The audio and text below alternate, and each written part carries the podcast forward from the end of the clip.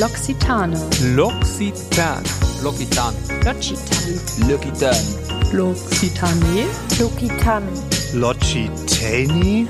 Losgepflegt. Der Beauty-Podcast von L'Occitane. Mit Anja Und Julia. Hallo und willkommen zurück zu Losgepflegt. Ich bin Anja und ich habe ein Problem. Ich habe nämlich eine ölige Haut und die erfreut sich ja leider nicht allzu großer Beliebtheit. Obwohl man ja sagt, Anja, dass man mit öliger Haut immer einen schönen Glow hat. Hm, kommen da bestimmt später nochmal drauf zurück. Ich bin gespannt. und ich bin Julia und ich habe zwar keine ölige Haut, wie ich durch die Hauttypenfolge mit Anja lernen durfte, in der sie meinen ganz persönlichen Hauttyp bestimmt hat, aber ich freue mich trotzdem sehr, etwas mehr über die ölige Haut zu lernen. Und Anne und ich freuen uns natürlich auch an dieser Stelle auch, unsere Hauttypen-Serie weiterzuführen. Und dafür quetsche ich dich heute aus, liebe Anja. Weil du weißt alles über ölige Haut und dazu gehört natürlich auch die richtige Pflege Mhm. und auch, worauf du draußen dabei achten solltest. Okay, fangen wir einmal ganz von vorne an. Und zwar, ich habe in unserer Hauttypenfolge gelernt, dass die ölige Haut zu den Hauttypen gehört, die einen ein Leben lang begleiten. Und wenn du diese Folge noch nicht kennst, dann hör sie dir super gerne einmal an, damit du auch weißt, wie du deinen eigenen individuellen Hauttyp bestimmen kannst und ob du tatsächlich ölige Haut hast oder vielleicht auch einen ganz anderen Typ. Weil ich habe auch gedacht, dass ich eine ölige Haut Ich habe. kann mich gut erinnern. aber war ja letzten Endes noch nicht so. Mhm. Ähm, genau, Anja, vielleicht kannst du uns einmal sagen, woran ich die ölige Haut erkenne. Ja, also in erster Linie natürlich an dem als störend wahrgenommenen Fettglanz, der sich bei einer öligen Haut auch gerne mal im gesamten Gesicht ausbreitet. Dann wirkt die ölige Haut oft fahl, also ist nicht so gut durchblutet und nicht so rosig. Und außerdem sind durch den übermäßigen und ständigen Talgfluss die Poren vergrößert. Das heißt, man Mhm. kann sie mit bloßem Auge gut erkennen.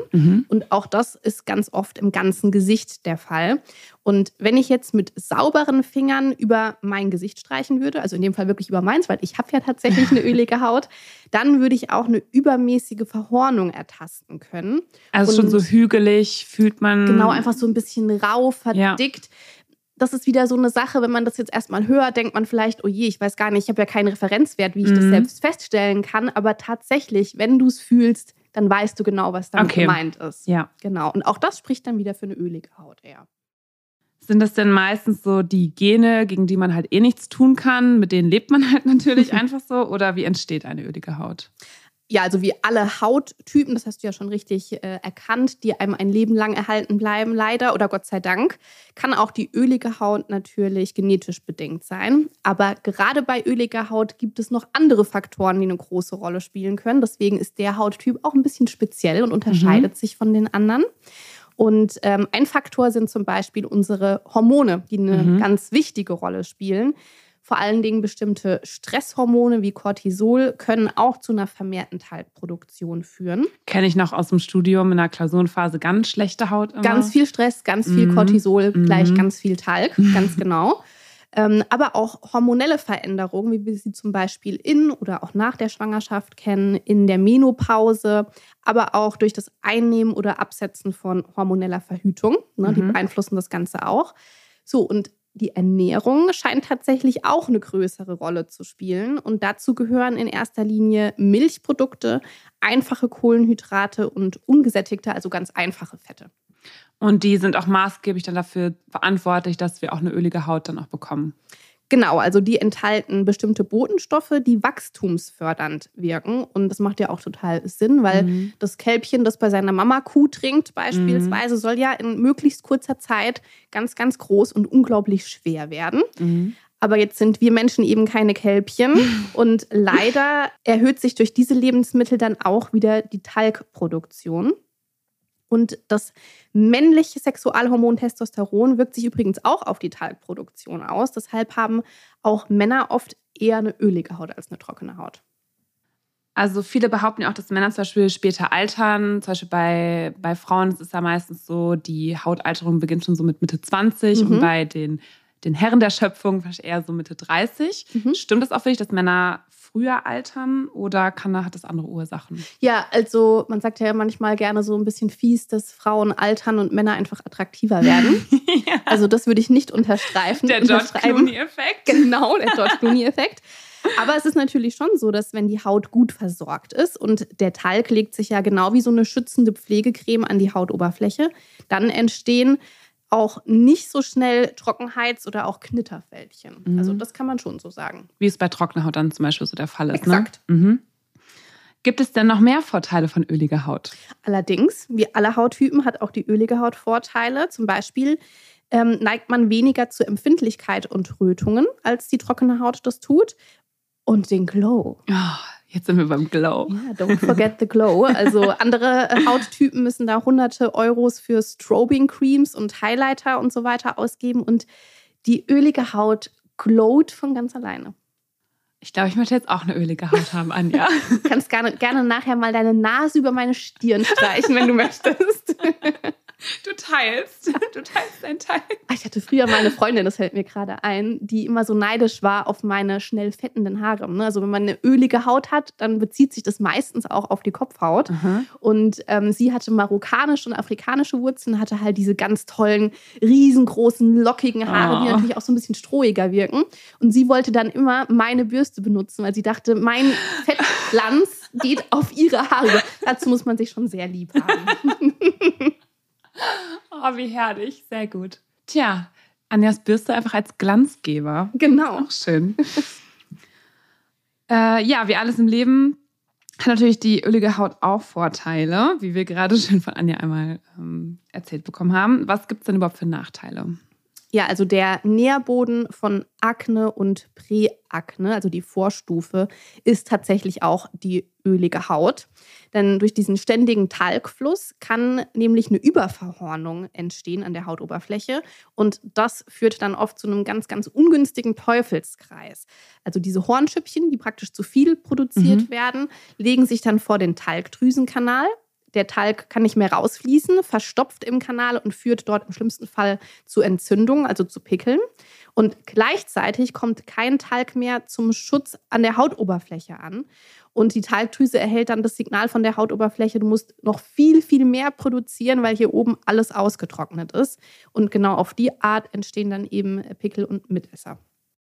Okay, aber zum Thema Überproduktion und dass quasi die Poren verstopfen, Mhm. würde auch ein Peeling Abhilfe schaffen zum Beispiel. Absolut. Das Mhm. ist so der größte Hebel, abgesehen natürlich von der Ernährung, den Mhm. wir dann haben. Okay. Worauf sollte ich denn also bei öliger Haut bei meiner Gesichtspflegeroutine achten? Genau, also auf jeden Fall regelmäßig peelen.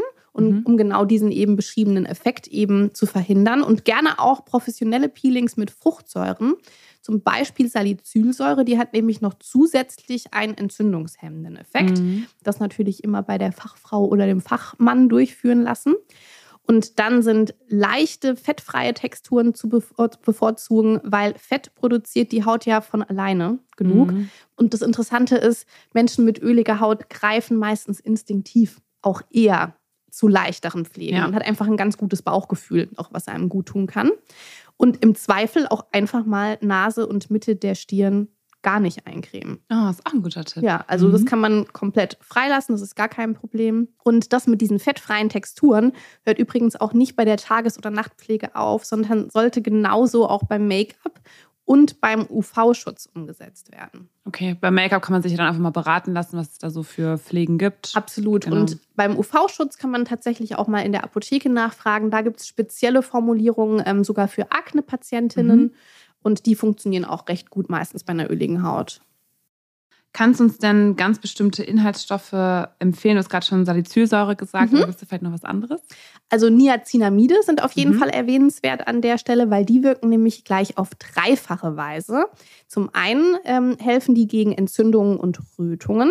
Gleichzeitig stabilisieren die aber auch das Stützgewebe der Haut, also die Kollagen- und elastinen Fasern. Und das Ja. ist nicht nur gut gegen Falten, Ja. Sondern gibt auch den Poren so einen stabilen Rahmen, kann man im Mhm. Prinzip sagen, damit die nicht so ausleiern, würde ich jetzt einfach mal ganz flapsig sagen. Und zuletzt konnte man auch einen positiven Effekt gegen oxidativen Stress, also Umweltverschmutzung feststellen, weil auch der wirkt sich anscheinend auf die Talgüberproduktion aus.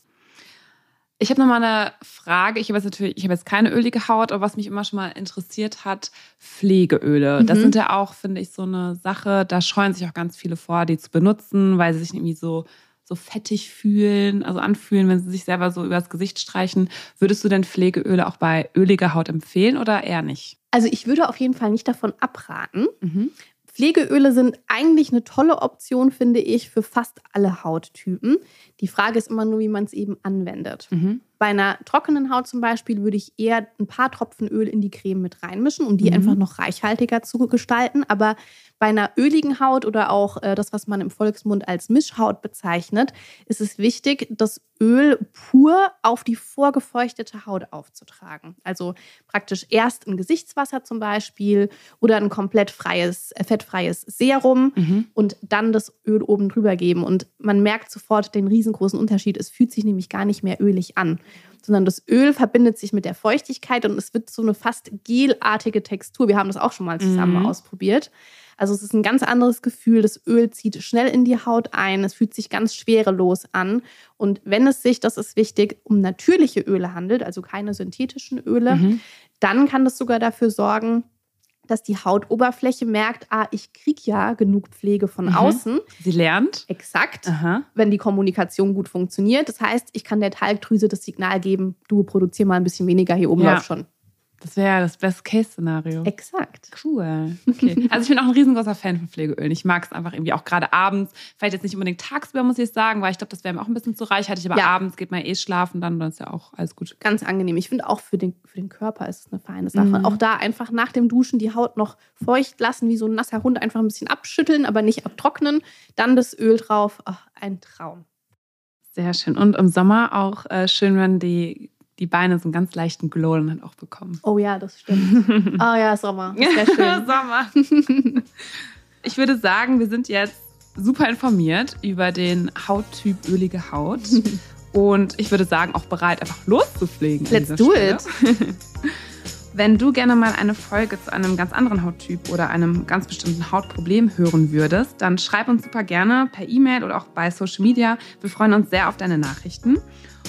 Alle wichtigen Links und Kontakte findest du natürlich wie immer auch in unseren Shownotes der heutigen Episode. Ansonsten freuen wir uns sehr über eine Bewertung des Podcasts und natürlich auch ein Abo.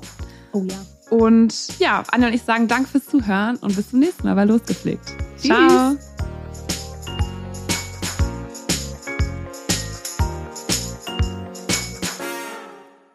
Dieser Podcast wird produziert von Podstars bei OMR.